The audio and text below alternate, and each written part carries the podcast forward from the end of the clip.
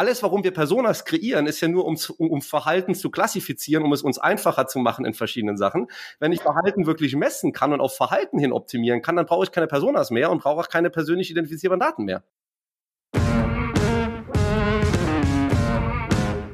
Neue Folgen jeden Freitag. In dieser digitalen Welt gibt es einen speziellen Faktor, der über Erfolg und Misserfolg entscheidet. Daten. Doch nur die wenigsten wissen sie für sich zu nutzen.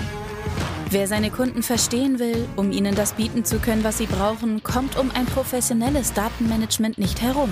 Jonas Raschedi interviewt andere Experten aus den Data-Bereichen und zeigt Schritt für Schritt, wie genau das funktioniert.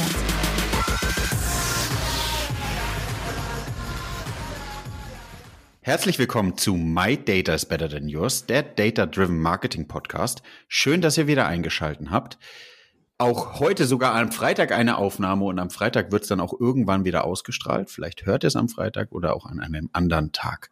Heute ein sehr spannender Gast, mit dem wir äh, strategische, aber auch operative Themen besprechen.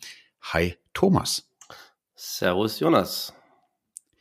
Thomas, stell dich doch einmal ganz kurz vor, was ist so ein bisschen deine Historie und wo arbeitest du denn? Thomas, 42, verheiratet ein Kind seit 14 Jahren in der digitalen Customer Experience ähm, Thematik unterwegs und seit zehn Jahren in digitaler Analyse.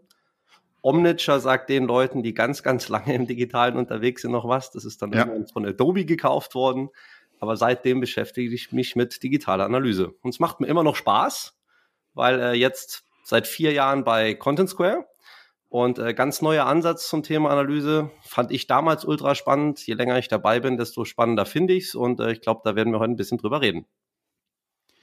Ja, ähm, wir haben so ein bisschen im Vorabgespräch über was gesprochen und das ist das Thema, was ich auch gerne einmal thematisieren würde. Und ich glaube, das ist ein mega spannender Aha-Effekt, den wir hier einmal ein, einbringen. Ähm, Dein Denken zum Thema Analytics hat sich so ein bisschen geändert, hast du mir erzählt, nachdem du ein Buch gelesen hast. Kannst du mir dazu ein bisschen mehr sagen? Weil ich glaube, das ist, liebe Zuhörer, wenn ihr das gehört habt, versteht ihr eigentlich nochmal, wie viele Schritte man gerade so ein bisschen von der Wand zurück machen muss, um zu verstehen, wo geht's eigentlich weiterhin mit Digital und Web Analytics. Genau, ich, ähm, ich glaube, das Buch hieß sogar einfach nur Big Data. Ist jetzt ungefähr, boah, fünf, bis, bis zehn Jahre, irgendwo vor acht Jahren, glaube ich, war es so. Also ich war schon sehr lange bei Omniture, habe schon, oder Adobe, habe bei ganz vielen Leuten gesessen, mit ganz vielen Leuten über Webanalyse geredet, war in ganz vielen Meetings, wo es um Tagging-Pläne ging ähm, und, und, und, und, und. Und dann habe ich immer dieses Buch gelesen und ähm, was du beschreibst, Jonas, der Aha-Moment kam bei mir, als da nochmal sehr konzeptionell erklärt wird, weil jeder schmeißt irgendwie mit dem Wort Big Data um sich aber die haben konzeptionell erklärt, was der Ansatz, nicht die Technologie, sondern der Ansatz Big Data eigentlich bedeutet, auf wirklichem High-Level im Vergleich zu dem, wie wir jetzt mit Daten, wie wir jetzt Daten sammeln und mit Daten umgehen. Und zwar ähm, folgendermaßen haben die gesagt, der Ansatz, dass ich so viele Daten wie möglich sammle, unstrukturierte Daten, und dann in diese Daten reinschaue, völlig unvoreingenommen und versuche zu verstehen, was ist da anders? Was ergeben sich für Muster in diesen Daten? Wo sehe ich vielleicht Anomalien? Dass dieser Ansatz, also Big Data wirklich zu verstehen, als unstrukturiert möglichst viele Daten aufzunehmen und da dann unvoreingenommen reinzuschauen, versus, und am klarsten wird es jetzt, glaube ich, wenn man die Gegenthese sieht, wissenschaftliches Arbeiten, seit wir über Wissenschaft nachdenken, seit es Universitäten gibt, äh, jede Diplomarbeit, jede Doktorarbeit der letzten 200 Jahre besteht immer aus einem Versuchsaufbau, der irgendwie, ne, ob von, Gal von Galileo Galilei angefangen bis heute, ich mache einen Versuchsaufbau und überlege mir jetzt, wie mache ich den möglichst objektiv und schaue dann in die Daten rein, ob die meine These, die ich aufge aufgestellt habe, zu der ich diesen Versuchsaufbau gemacht habe, verifiziere oder falsifiziere. Und das macht Big Data Ansatz. Big Data geht hin und sagt, ich mache gar keinen Versuchsaufbau, ich stelle vorher gar keine These auf, sondern ich sammle unstrukturiert Daten und schaue dann da rein. Und dann kam eben der Aha-Moment für mich, äh, jetzt zusammenfassend, wenn wir Big Data so konzeptionell richtig verstehen und leben und die technologischen Möglichkeiten, die heute da sind und in Zukunft immer noch mehr kommen, so nutzen, dann stellen wir damit wissenschaftliches Arbeiten, so wie wir es alle bis jetzt kennen, auf den Kopf. Und das hat mich tatsächlich oder hat mein Denken extrem geprägt, weil das finde ich super spannend. Ja, es ist ein mega Aha. Effekt, finde ich, weil ich bin heute durch, durch LinkedIn ähm, gescrollt und habe in irgendeiner Gruppe, warum auch immer mir das der Feed angezeigt hat, irgendjemand hat geschrieben, ähm, wie messe ich denn jetzt eigentlich eine Single-Page-Application mit Web Analytics? Und der, du lachst, da ist ja eigentlich genau das Gleiche, ja. Die ganzen Single-Page-Applications kommen gerade äh, rein und die Single-Page-Applications sind irgendwie so das Thema, ähm, ja, früher, Omniture ist ja eigentlich, alle, die zuhören, wissen, ähm, wie erfahren äh, Thomas oder wie lang Thomas ja schon in der Welt ist, wenn man noch weiß, was, was Site Catalyst ist, was Omniture ist, um einfach so zu sagen, okay, wo kommt denn eigentlich die Evaluation her oder wo kommt das Tool Adobe Analytics eigentlich her? Ähm, rauszufinden, dass jetzt viele, die diese klassische Methode anwenden, und wir wollen ja jetzt gar nicht schlecht über die Wissenschaft sprechen, sondern einfach nur sagen, hey, da muss doch eine Revolution stattfinden, beziehungsweise der Reifegrad muss sich verändern. Zu sagen, man misst jetzt nicht mehr klassisch die Seiten. Es sind jetzt plötzlich neue Technologien da, auch muss die Methode anpassen. Das heißt, man geht plötzlich auf Event-Tracking, was alles hinterfragt, was man jetzt aufgestellt hat. Dieses klassische, wie du gesagt hast, Solution Design Dokument, Textskripte, alles muss umgedacht werden. Der, der Punkt ist halt, es gibt ja diesen Spruch on the shoulders of giants oder wie auch immer, ne? Also du kannst ja nur mit den Sachen umgehen, die du hast. Ja. Und bis jetzt hatten wir halt nichts Besseres. Ich kann mich noch dran erinnern an die ersten Tage von Omniture. Da haben wir noch über Logfile-Analysen mit Kunden geredet. ja, da waren halt diese anderen Sachen. Also das war da schon neu und die Volumina, die wir an Daten gesammelt haben, das war da schon absurd. Wir hatten am Anfang war es wahnsinnig schwer, Adobe ähm, für Medienkunden interessant zu machen, weil weil die einzelnen die einzelnen Server-Calls waren einfach zu zu teuer. Ähm, ja. Da ist einfach, äh, danke an Moore's Law, ja, da, da, da, das wird einfach billiger und es wird möglicher, einfach mit mehr Daten was zu machen. Ähm, und, und ich glaube, das ist das, was gerade passiert. Was aber sehr, sehr, sehr, sehr, sehr hart ist, Jonas, ist, das Denken von Menschen ist noch, noch viel schwieriger zu drehen als der technische Fortschritt, weil die Leute denken genau in diesem Mechanismus. Ja, ich muss mir doch vorher überlegen, was ich messen will. Ja, kann ich denn das damit messen? Und du, du, du denkst dir halt immer nur so, ja klar, du kannst alles damit messen, weil du alle Daten aufnimmst, so unstrukturiert wie möglich. Natürlich kannst du die Frage beantworten. Meine Frage an dich wäre, ist die Frage relevant? Weißt du überhaupt, ob diese Frage, die du gerade stellst, vor dem Hintergrund aller möglichen Fragen die richtige ist? Oder wäre es nicht sinnvoller, ohne Bias auf die Daten zu schauen und zu versuchen, erstmal rauszufinden, was sind denn die relevanten Fragen. Glaubst du, glaubst du, dass jetzt werden wir philosophisch, aber glaubst du, dass oftmals die Fragen versucht schon werden, so konkret zu stellen, um zu vermeiden, dass man vielleicht eine Frage aufwirft, wo man die Antwort gar nicht wissen will? Also, der, äh, ein anderes Beispiel. Web, das Digital Analytics Team, so wie die jetzt in meisten Strukturen in Unternehmen sind, gucken sich die On-Site-Daten an. Sind wir ehrlich? Mhm. Das ist meistens so der Fall. Die gucken ja. sich weder die, die, die Off-Site-Daten an, gucken sich weder hinten sozusagen die anderen Daten an. Man, du kannst dich vielleicht auch noch daran erinnern, vor sechs Jahren war es ja richtig fancy, irgendwie mal die Retourenquoten mit reinzuspielen, äh, um irgendwie das anzureichern, um den zu, zu bewerten. Und ich denke mir so, dieser, dieser Ansatz auch mal in der Organisation umzudenken, zu sagen, hey, wir schmeißen alle Daten in einen Topf. Klar können dann nicht mehr das Digital Analytics Team nur ihre Daten beantworten, sondern und auch, auch wir schmeißen auch Analysten alle in einen Topf und sagen, das ist eine große Datenmenge, das sind die Methoden und Technologien, die wir anwenden können und wir also die Demokratisierung der Daten, da will ich hin eigentlich. Ähm, Dein, deine Frage war ja, glaube ich, dass Leute Antworten gar nicht haben wollen teilweise. Und nein, ja. das glaube ich nicht. Ich glaube einfach, dass wir, wir sind einfach so erzogen worden, ja. Wir sind so groß geworden. Wir haben genauso gedacht. Also du musst überlegen, Jonas, der, genauso wie bei dir, glaube ich, eben so ein Aha-Moment kam.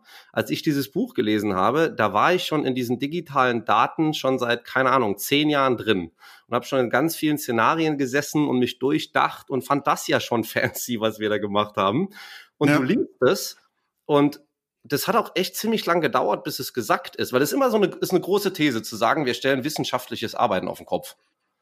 Aber ja, wenn du wirklich stimmt. länger drüber nachdenkst, was die Power von dem ist, schönes Beispiel, Ähm, ich weiß nicht, das haben viele Leute bestimmt schon mal gehört, dieses Beispiel mit, ähm, ähm, mit äh, gehe geheimen Rotlichtbezirken in San Francisco. Ähm, kennst du das Beispiel? Ich kenn's nicht, nee. Also die haben, ähm, Uber hat einfach GPS-Daten ausgewertet und Mai, es, es gab ja gar keine Frage. Es gab einfach nur, wir werten mal unsere GPS-Daten aus und schauen, wo verschiedene Fahrer wann, wo, wie sind. Und dann haben sie eben rausgefunden, dass es einfach ähm, Orte in San Francisco gibt, wo Uber-Fahrer halt hinfahren, irgendwo zu ziemlich späten Zeiten nachts und dann eine halbe Stunde später, 20 Minuten später wieder dahin fahren. Und dass da sternförmig halt Leute nachts viel hinfahren und zwar in Taktungen, die das auswerten. Und dadurch hat sich einfach, das war nur Anomalie. Es war eine Anomalie in GPS-Daten von Uber-Fahrern. Nicht mehr und nicht ja. weniger. Und dadurch hat sich dann äh, eine Frage aufgeworfen, was genau machen die Leute da eigentlich im 20-Minuten-Rhythmus oder halbe Stunden-Rhythmus nachts? Und jetzt kann sich der geneigte Zuhörer was dazu denken. Aber ähm, was ich daran eben so spannend fand, ist dieser Mechanismus, in unstrukturierten Daten einfach was zu erkennen. Und es, dieses Arbeiten sind wir nicht gewohnt, Jonas. Das kennen wir einfach bis jetzt ja, nicht. Definitiv. Und ich glaube, Organisationen gehen ja jetzt so hin, die geben halt Ziele an ihre, an ihre Digitalabteilung, an ihre Merchandising-Abteilung, wie auch immer. Und diese Ziele werden ausgedrückt in Wissen, das wir haben. Und dann werden daraufhin halt KPIs analysiert. Und ich glaube, da ist einfach noch viel zu lernen, auch für Organisationen, dass es diese neuen Möglichkeiten gibt. Und, das ist ja das Spannende, es geht nicht um die Technologie. Erkenntnisgewinn verändert sich dadurch. Ja, drehen wir wieder den Spieß um in Richtung Technik, dann ist es ja wirklich so und ähm, jetzt spreche ich natürlich mit jemandem, der bei Content Square arbeitet, deswegen können wir auch über dieses Thema ganz, ganz sprechen. Ihr habt ja dieses Thema einmal auf der wissenschaftlichen, methodischen Seite umgedreht und dreht es jetzt aber auch auf der technisch, technischen Seite um. So wie ich das verstehe, ist ja bei euch die Logik, ein Tag für alles, wie bei Herr der Ringe, ein Ring, der alle knechtet. gibt sozusagen die Logik, du hast einen Tag, den baust du ein und hast die, die, die, die, die Logik, du erfasst damit erstmal grundsätzlich alle Daten, die dir zur Verfügung stehen. Wenn du sonst kennst, also wie, ich weiß nicht, wie es bei dir früher war, wenn ich früher in äh, Web Analytics, Digital Analytics Projekte eingestiegen bin und wir was neu aufgebaut haben dort, dann war es erstmal drei Monate Solution Design Dokument schruppen. Müssen wir das messen? Sollen wir das messen? Wie können wir es überhaupt messen? Ähm, das war ja schon Horror. Und jetzt dreht man ja den Spieß ein bisschen um. Hier ist ein Tag, baut ihn ein, lasst ihn Daten erheben. Genau. Und lasst uns gucken, was wir mit den Daten machen. Und das war auch der Grund. Ich habe am Anfang gesagt, äh, das ist das, das, was ich eben beschrieben habe, ist der Grund, warum ich zu Condensquare gegangen bin. Weil ich nach zehn Jahren Webanalyse, äh, nach ganz vielen Meetings über Taggingpläne, sollen wir A oder B messen, ach nee, ach ja, äh, auch hier jetzt ist der Taggingplan kaputt, weil die Webseite sich geändert hat, wie auch immer, nach diesem ganzen, nach diesen ganzen Erlebnissen ich diese Lösung gesehen habe und gedacht habe, okay, das verändert das Spiel. Und es verändert das Spiel insofern, genau wie du gesagt hast. Ich finde es mit dem Knechten ist ein bisschen böse, weil ähm, wir sehr großen Wert darauf legen, dass die Anonymität gewährleistet ist, dass es keine persönlich identifizierbaren Daten gibt. Also, weil es uns mehr um das, auch das ist wieder in der Logik drin, Jonas, wenn es mir mehr um das wirkliche Verhalten geht, und ich das Verhalten zu 100% tracke und ich auf Verhalten hin optimieren kann und ich Fragestellungen auf Verhalten hin beantworten kann, brauche ich ja nicht so viel Personas. Dann brauche ich nicht so viel Gedanken darüber machen, ob der Jonas jetzt irgendwie 40 ist oder wie auch immer, weil ich alles, warum wir Personas kreieren, ist ja nur, um, um, um Verhalten zu klassifizieren, um es uns einfacher zu machen in verschiedenen Sachen. Wenn ich aber Verhalten wirklich messen kann und auf Verhalten hin optimieren kann, dann brauche ich keine Personas mehr und brauche auch keine persönlich identifizierbaren Daten mehr weil ich Verhalten habe und weil ich kontextabhängig Sachen machen kann. Und was Content Square da eben macht, ist, genau wie du gesagt hast, ein Tag auf die Seite und dieser Tag macht auf allen Seiten das Gleiche und er ist denkbar einfach gestrickt. Gib mir bitte alles, was an Verhalten passiert, die X- und Y-Koordinate zu jedem beliebigen Zeitpunkt, das dahinter und mein Verhalten dazu. Hovere ich, swipe ich, klicke ich, klicke ich nicht, auf nicht klickbare Elemente, auf klickbare Elemente, wie auch immer. Ich nehme erstmal alles unstrukturiert an Rohdaten auf. Ähnlich wie, deshalb habe ich eben das Beispiel genannt, wie die GPS-Daten. Ich messe einfach mal zu jedem Zeitpunkt, wie lang verweilt nämlich das iPhone jetzt da, wann geht's nach da, wann geht's nach da und das nehme ich erstmal auf. Und das sind einfach mal denkbar dumme Daten. Was wir natürlich dann mit ja. diesen Daten machen, ist wieder, äh, da, da kommt dann die Intelligenz ins Spiel. Und ich glaube, von der Technologie, von, du hast vorhin ja auch angesprochen, so wie äh, es war zu teuer zu erheben, also die, die, die Cloud Center, wenn wir es jetzt mal einmal sprechen, statt On-Premise, die ganze Art und Weise, die Daten zu verarbeiten, ist ja um, um so viel günstiger geworden, dass wir jetzt auch die Möglichkeit haben, genau also nicht mehr darüber nachzudenken, kann ich jetzt noch diesen einen Klick mehr messen und macht es mir hinten ran irgendwie äh, die, die Kosten explodieren, die dann vom Tool, sondern du hast halt eher die Möglichkeit zu sagen, jetzt gib mir erstmal alles oder so viel wie möglich relevant, wie du sagst, natürlich komplett unter dem Aspekt des äh, Datenschutzes äh, und der, der, der, der jeweiligen äh, länderspezifischen Richtlinien. Ähm, das kann man definitiv nicht so äh, oft genug sagen. Ich glaube, dann kommt definitiv auch was Cooles raus. Das ist dieses, äh, ich beschreibe es immer und ich, die meine lieben Gäste kennen's ja, meine Analogien immer. Ich habe manchmal das Gefühl, dass man als, dass man als Analyst zu nah vor der Wand steht. Genau wie du es eben gesagt hast, Jonas. Das Spannende ist ja, und du machst es ja jetzt auch schon sehr lange, auch, auch in der operativen Welt, ja? Ja. Das Spannende sind doch die Sachen, die du nicht vorher erdacht hast. Weil die Sachen, die du vorher gedacht hast, die antizipierst du eh und die hast du meist sogar schon ins Produkt eingebaut. Du hast ja meistens deine Seite schon so gebaut, wie du antizipierst, dass sie für die meisten Leute da ist. Und jetzt tweakst du noch ein bisschen links und rechts bei denen, die ein bisschen vielleicht weniger links und rechts machen. Aber du bist ja limitiert von deiner eigenen Vorstellungskraft, zwangsläufig. Das heißt, das Spannende sind ja die neuen Inputs, die du kriegst. Das Spannende sind ja genau diese Anomalien. Das Spannende ist ja, wenn irgendwas nicht so läuft, wie du es dir ausgedacht hast, weil da ist das größte Verbesserungspotenzial. Ja. Wie muss ich mir, wenn wir, wenn wir mal wirklich konkret werden wollen, und ich glaube, das interessiert jetzt die ganzen Zuhörer, weil wir haben den Spannungsbogen jetzt schon sehr weit gespannt, ähm, wie, wie muss ich mir sowas vorstellen? Das heißt, ihr erhebt erstmal unstrukturiert alle Daten ähm, und dann habt ihr, da muss man nicht zu tief reingehen, das wird vielleicht auch einige sozusagen äh, äh, ablenken. Also gibt's dann Skripte? Gibt es dann irgendwie äh, Methoden, die ihr dann die Daten euch anschaut, ähm, die dann zu einer Erkenntnis führen? Oder wie, wie muss ich mir sowas vorstellen bei euch im Tool? Ähm, zunächst mal, ich bleibe mal konzeptionell noch kurz bei dem, bei dem Uber-Beispiel. Ja. ja. Gerne. Nee. Also, Go ahead. Genau, ich bleib, ich bleib mal konzeptionell kurz bei dem Uber-Beispiel und leite dann über. Du ja. erkennst also eine Anomalie in Daten. Du schaust da drauf und denkst, warum machen die Leute da das? Hm? So, also bei, bei, der Website, die hast du vertagt ja. und denkst, okay, der Call to Action ist doch da, da sollten die draufgehen, aber warum machen die eigentlich was anderes? Oder mhm. warum warten die bei dem Call to Action? Und jetzt ergibt sich daraus, daraus ergibt sich eine Fragestellung. Warum warten die bei dem Call to Action? Und jetzt kann das sein, das ist dann die, diese Metrik wäre, wir nennen die da Hesitation Time. Ne? Also die Leute warten einfach, bevor sie ein Call to Action klicken.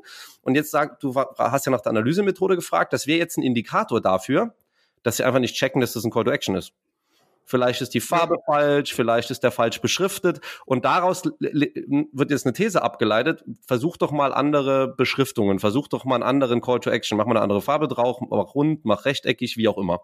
Ähm, das ist ein sehr, sehr einfaches Beispiel, aber letztendlich geht es immer darum, Du schaust dir mit der Idee, mit der du eine Webseite gebaut hast oder in der App, wie auch immer, du schaust dir an, was habe ich mir denn gedacht, wie sich Leute verhalten sollen? Und dann schaust du dir die Realität an dessen, wie sich Leute verhalten. Und dazwischen gibt's oft Sollbruchstellen. Oder noch einfacher, du gehst hin und schaust dir zwei Populationen an und schaust dir an, bleib mal bei Käufern oder Nichtkäufern oder äh, bei Leuten, die jetzt nachher äh, Checkout gemacht haben oder nicht. Käufer, Nichtkäufer ist im, im Retail immer am einfachsten. Du schaust dir die Population der Käufer an und sagst, wie haben die sich denn verhalten? Und die vergleichst du mit der Population der Nichtkäufer und schaust, wie haben die dich verhalten. Und wenn du dir das anschaust, dann erkennst du sofort meistens zwei, drei, vier Sachen, wo datengesteuert da große Unterschiede sind. Und jetzt gehst du da immer tiefer rein. Und das kannst du nachher beliebig tief machen, bis dass du dir von den Leuten die einzelne Session anschaust. Von den Leuten genau, die sich so verhalten haben, wie, wie war denn deres, deren Session? Und weil wir 100% aller Daten haben, weil wir nicht samplen, können wir auch so fein granular da reingehen, ohne dass wir tatsächlich auf den einzelnen User gehen müssen. Also du kannst von extrem aggregiert, wie verhalten sich denn Nutzerströme generell, Käufer versus Nichtkäufer, bis hin zu, da liegt irgendwas im Argen, da muss ich mir die einzelne Session anschauen. Also auch geht auch ja. bis zu technischen Problemen, die ich mal anschauen kann, ne? 404 oder wie auch immer. Finde ich definitiv spannend, weil das ist die, die, die, ich glaube, wenn man sich das nochmal ein bisschen zurückdreht und sagt, okay, was könnte der Benefit von so einer neuen Technologie sein? Weil ich finde, das Gleiche macht man ja auch in Richtung klassisch Personalisierung. Früher hat man, wie du sagst, die Kunden irgendwie ein Cluster gebildet, Segment A und Segment B, hat geguckt, funktioniert Segment oder der Test, der AB-Test, äh, äh, 10% aller Nutzer zu 90% der anderen Nutzer und funktioniert, hat dann aber irgendwie festgestellt, wenn man jetzt weiter in die Technologie geht, naja, es gibt aber Mikrosegmente, die perfekt funktionieren mit dem Segment. Das müsste man eigentlich auch angehen. Das ist ja auch der Ansatz, den ihr verfolgt. Ähm, ja, es ist, es ist definitiv spannend. Also ich glaube, mehr, ja, du darfst. Das zum Beispiel, äh, weil, weil du gerade einen sehr guten Punkt bringst. Ähm, da kommen dann Leute oft und sagen, ja, wir haben so viel Traffic, äh, lass uns doch mal samplen. Ja, weil die, natürlich ist der statistische Gesamtausdruck, um um, um irgendwelche Sachen zu optimieren für die Gesamtheit der Leute, ja klar, dafür kann ich samplen. Aber genau wie du gerade gesagt hast, darum geht's ja nicht. Es geht ja genau um diese Mikrosegmente. Es geht ja genau darum, bei denen zu verstehen, was soll ich denn anders machen, weil wenn ich da was anders tue, ist der Hebel halt gigantisch weil ne, inkrementell kleine Segmente besser zu bedienen, macht halt einen riesen Unterschied. Und deshalb ist ja genau der Mehrwert dieser Lösung, dass du eben diese, die, diese Gesamtheit der Daten hast. Ja, also jeder sagt ja seit Jahren, man muss eine eins zu eins Kommunikation machen. Man muss die richtige Nachricht zur richtigen Zeit an den richtigen Ort und so weiter. Und dann, du sagst vollkommen richtig, denkt man, naja, dann erhebe ich halt nur die Hälfte der Daten, wo du dir dann denkst, okay, willst du jetzt Nein. eins zu eins oder willst du es nicht? Genau. Ja, ja.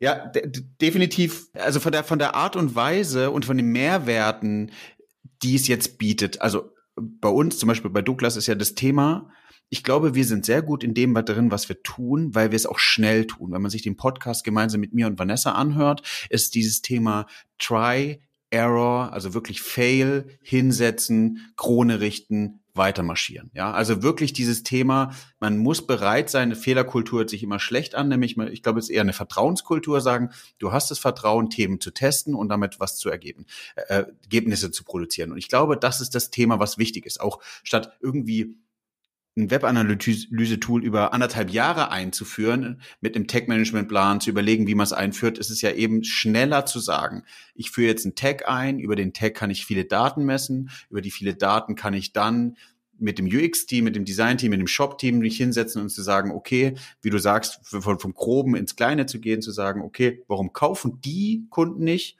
Dann geht man eine Ebene tiefer, dann, dann hat man ja sozusagen schon die erste Schicht optimiert, dann geht man nochmal eine Ebene tiefer und sagt, und wo, warum kaufen die jetzt wiederum wieder nicht und kommt dann in den Schritt rein, dass man nach und nach wirklich in, eine, in, eine, in einen Optimierungszyklus bringt, der auch wirklich einen Mehrwert bietet.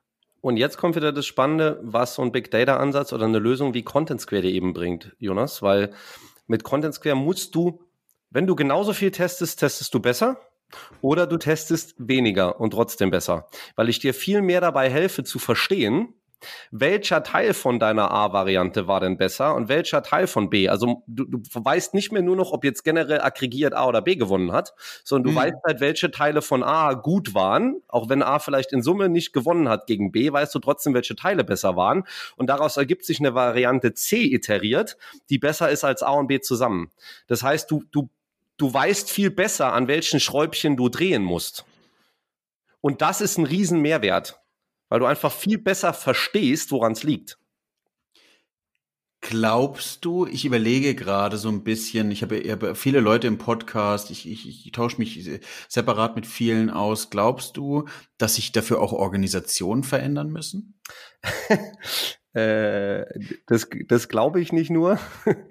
da bin ich mir da bin ich, also du hast ja eben die Frage gestellt äh, und es war mehr oder weniger dieselbe. Glaubst du, dass Leute manche Antworten zu Fragen gar nicht haben wollen? Ja. ja, Ähm, und, und im, Endeffekt ist es, im Endeffekt ist es dasselbe in Grün.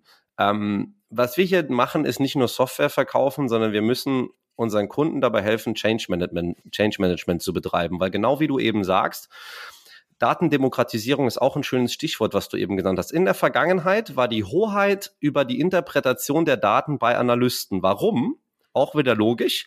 Wenn die Logik deines Messmechanismus oder die Logik dessen, die Logik deiner Erkenntnis schon teilweise im Messmechanismus drin ist, Tagging-Plan, müssen die Leute, die aus den Daten des, des, des, der Analyselösung Sachen rausziehen, auch verstehen, was sie gemessen haben, sonst können sie nichts daraus ableiten. Deshalb hast du Analysten gebraucht, die verstehen, was da drin ist. Was wir jetzt versuchen ist, an den Leuten zu sagen, hey, weil du diese unstrukturierten Daten hast, das ist relativ einfach zu verstehen, kann auch jemand, der Business versteht, aus diesen Datenlogik rausziehen. Natürlich kann jemand, der Analyst ist und so, der kann noch mal tiefer reingehen, absolut. Aber die Zeiten, die wir auch versuchen zu verändern, ist, und das kennst du, Jonas, du wirst gleich lachen, ist, dass ähm, die Businessleute immer die Webanalysten fragen, hey, kannst du mir wieder Report XYZ? Dann müssen sie den den wieder erklären, weil die den gerade brauchen für irgendein Board-Meeting. Und dasselbe Gespräch findet vier Wochen später wieder statt. Mhm. Weil nämlich die Logik wieder vergessen worden ist und sonst keiner versteht. Und das wird dadurch geändert. Aber klar ist das ein Change-Management-Prozess, absolut. Ja, ist ein weiteres Thema, was wir jetzt streifen im Gespräch, ist nämlich das Thema Self-Service, weil ich glaube, Analysten gibt es auf dem Markt nicht genug. Der Ma Arbeitsmarkt. Ähm, das ist aber ähm, eine sehr steile These jetzt, Jonas. Ja, es ist wirklich so. Ich glaube, dass, je, dass es angefangen hat mit den, mit den äh, klassisches T-Modell, einmal breit, dann tief. Jeder hat, glaube ich, ja jetzt jeder seine Spezifikationen. Ich weiß nicht, wie es euch geht, bei, äh, als Contentswert zu recorden. Ich weiß, wie es uns geht. Es ist wirklich schwer, Leute, gute Leute zu finden. Ähm, und deswegen sind, bin, bin ich auch ein ganz, ganz großer Verfechter bei uns, zum Beispiel bei Douglas, das Thema Self-Service ganz weit nach oben zu hängen, zu sagen, hey, es macht keinen Sinn, einfache Sachen dem Business zu erklären, weil die das besser verstehen wie wir als Analysten, sondern wir würden eher in die Tiefen der, der, der, der Themen einsteigen. Wie du sagst, also ich sage immer, ich glaube, Data Science sollte man nicht so oft sagen, Advanced Analytics Sachen, ähm, um, um, um da einen Mehrwert zu schaffen, damit sich die Leute, damit sich, glaube ich, so, so ein bisschen der Schwerpunkt der Analysen verschiebt. Und das hast du, Thomas, äh, ohne dass wir es vorher abgesprochen haben, eigentlich mega super gesagt. Das ist ein wichtiger Punkt und ich stelle auch immer wieder fest, dass so ein Digital Analytics Team meistens vielleicht noch der IT aufgehangen ist. Die hat natürlich nochmal einen ganz, ganz anderen Schwerpunkt, irgendwie so eher auf Error Reporting, eher auf so funktioniert der Shop überhaupt. Ähm, dann ist man auf der anderen Seite im Finance, da geht es eher darum, mache ich überhaupt Umsatz und wie mache ich Umsatz?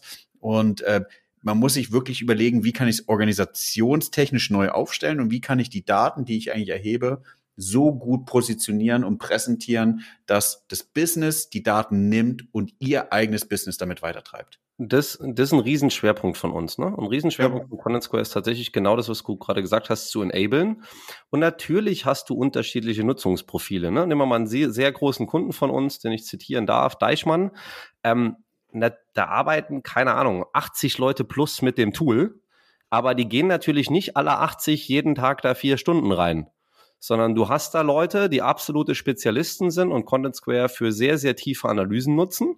Und dann hast du da Leute, die unser, in das Plugin Content Square Live heißt das, ist so ein Overlay über die Webseite, wo du sehr, sehr schnell sehen kannst, als Business-User, was sind denn die Dinge, die ich jetzt hier brauche und deine digitalen Fragen beantwortet bekommst. Und dann loggst du dich halt einmal die Woche ein, wenn du vielleicht gerade eine Frage hast. Und so gibt's halt unterschiedliche Nutzungsprofile. Aber das ist alles so gestaltet, dass es einfach für dich sein soll, den digitalen Impact deiner Arbeit zu sehen. Ja, digital ist gut, weil das ganze Thema App, Mobile und sowas natürlich nochmal einen ganz anderen Fokus bekommen hat. Absolut. Ähm, in der Corona-Zeit. Um dieses Buzzword auch nochmal oder dieses äh, leidige Thema auch nochmal in dieser Runde gedroppt zu haben. Ähm, ja. Ja. Ich, ich finde, ich weiß nicht, wie es dir geht. Und wer meine Warum-Folge gehört hat, da geht mir das Herz auf und die Funkeln in den Augen starten, weil dieses ganze Thema der der Veränderung der Reife gerade, dieses ganze Thema irgendwie, wie kann man den Markt wirklich mitbegleiten? Wie du es ja eigentlich sagst, ein bisschen super Beispiel dafür irgendwie, Omniture, äh, man, man fängt bei Server-Log Themen an, ja, entwickelt sich irgendwie so ein richtig, so ein bisschen in Richtung, naja, jetzt gibt es so ein Frontend, da kann man Daten schauen. Aber wenn wir ehrlich sind, entwickeln wir uns, also von der Art der Daten, die wir erheben, ja eigentlich schon wieder zurück mit einer komplett neuen Technik, nämlich alle relevanten Daten zu erheben, die auch zu analysieren und damit einen Mehrwert zu schaffen. Und ich, ich, ich, ich stehe wirklich, und das ist nicht gelogen, auch äh, liebe Zuschauer, die werden jetzt schmunzeln, ich stehe morgens auf und habe richtig Bock auf das Thema.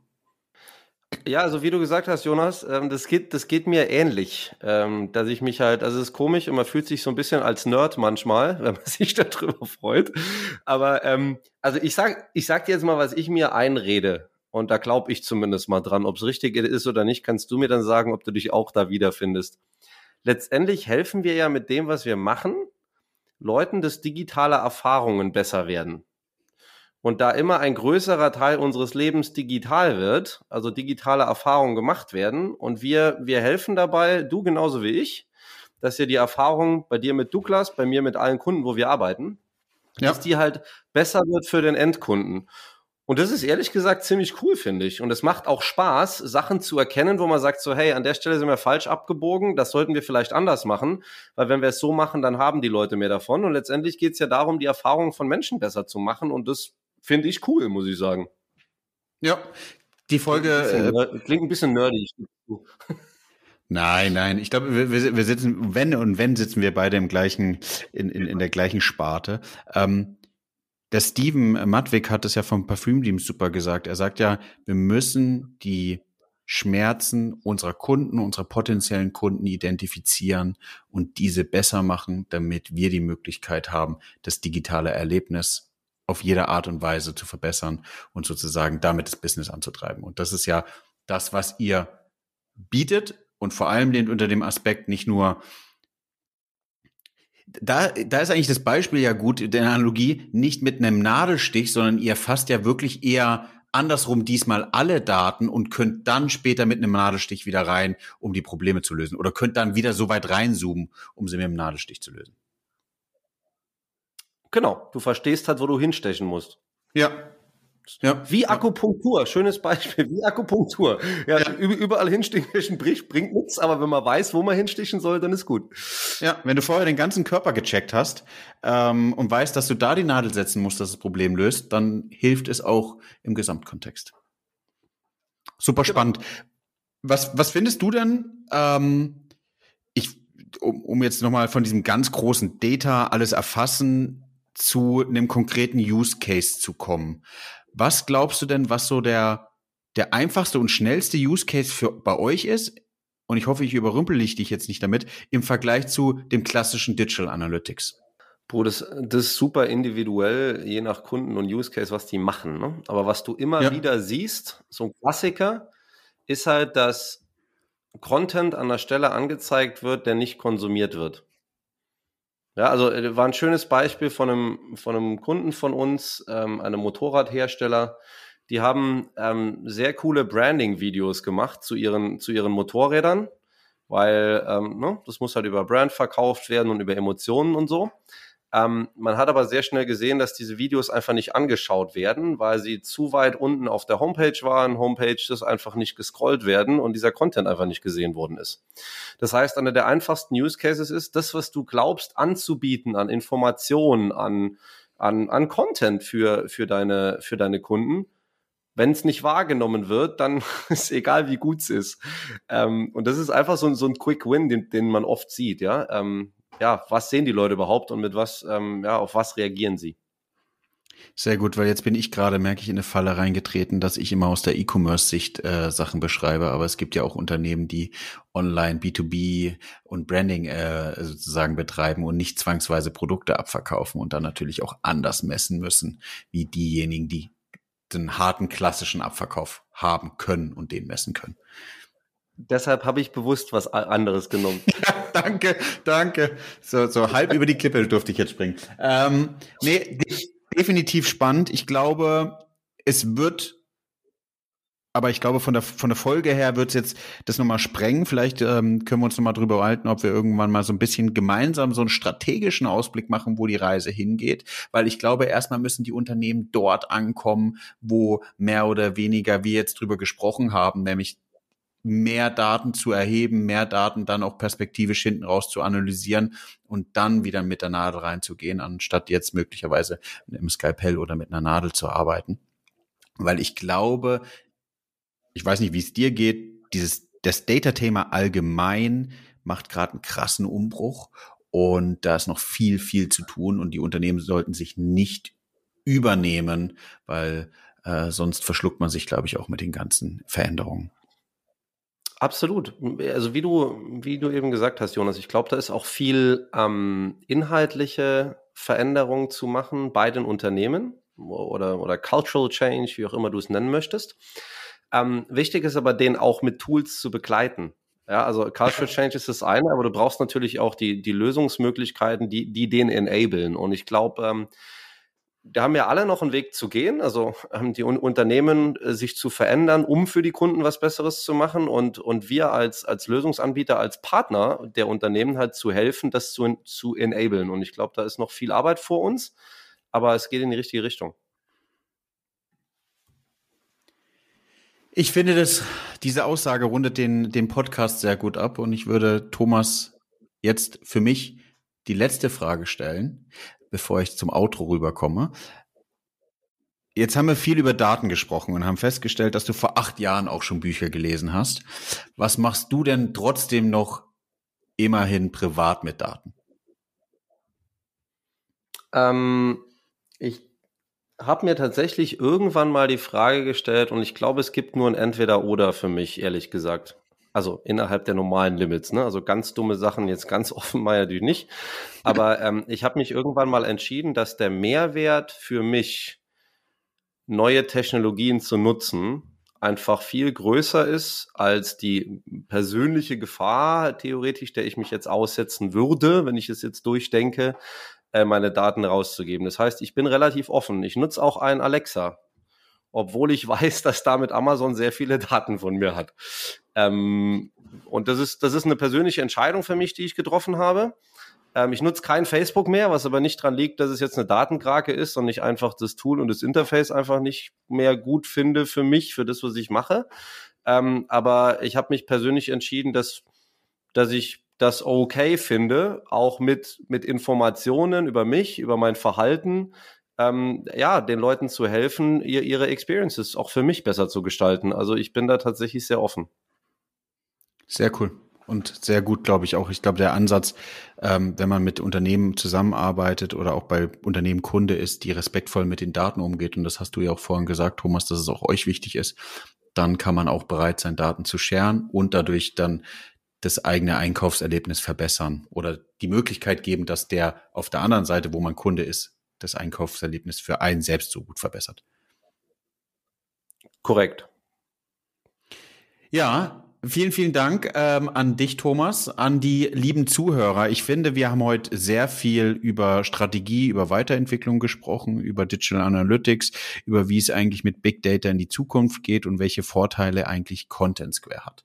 Ich würde mich freuen, wenn ihr die Möglichkeit habt, da mal reinzuschauen, habe ich organisiert, dass ihr in den Show Notes einmal die Information dazu bekommt, wo man eine Promo-Tour buchen kann von Content Square. Auf der anderen Seite gibt es aber auch die Möglichkeit, sind wir ehrlich, liebe Zuhörer, ihr habt alle LinkedIn, nutzt die Möglichkeit und äh, sucht Leute wie den Thomas bei LinkedIn, schreibt ihn an und sagt, hey, ich habe mal Bock, dieses School kennenzulernen.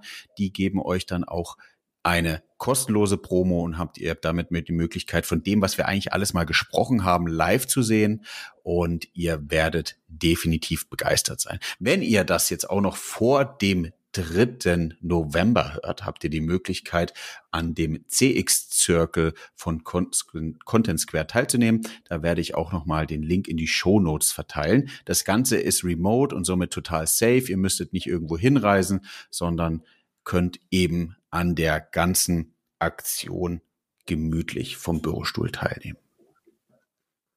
Vielen, vielen Dank, Thomas. Vielen, vielen Dank, Jonas. Hat mega Spaß gemacht. Mir macht es mega Spaß, sich mit Leuten, die sich auch damit schon ewig beschäftigen, äh, zu unterhalten, weil es einfach, ja, weil es ein cooler Austausch zu diesen Themen ist und weil ich glaube, dass wir da, ähm, wir können viel, viel machen, um digitale Erfahrungen in der Zukunft besser zu machen. Und äh, ich glaube, damit Mitstreitern wie dir auch mal drüber zu fachsimpeln, macht einen irrsinnigen Spaß. Also danke nochmal dafür, war, war echt cool. Ja, liebe Zuhörer, vielen, vielen Dank. Solltet ihr den Podcast noch nicht abonniert haben, geht bitte auf Spotify und Apple Podcast und drückt den Abonnieren-Button. Wenn ihr sowas komisches wie ein iPhone nutzt, geht in Apple Podcast selbst rein. Wenn ihr es gerade auch zuhört und tut mir den Gefallen und bewertet den Podcast, das hilft mir auch viel weiter. Vielen, vielen Dank.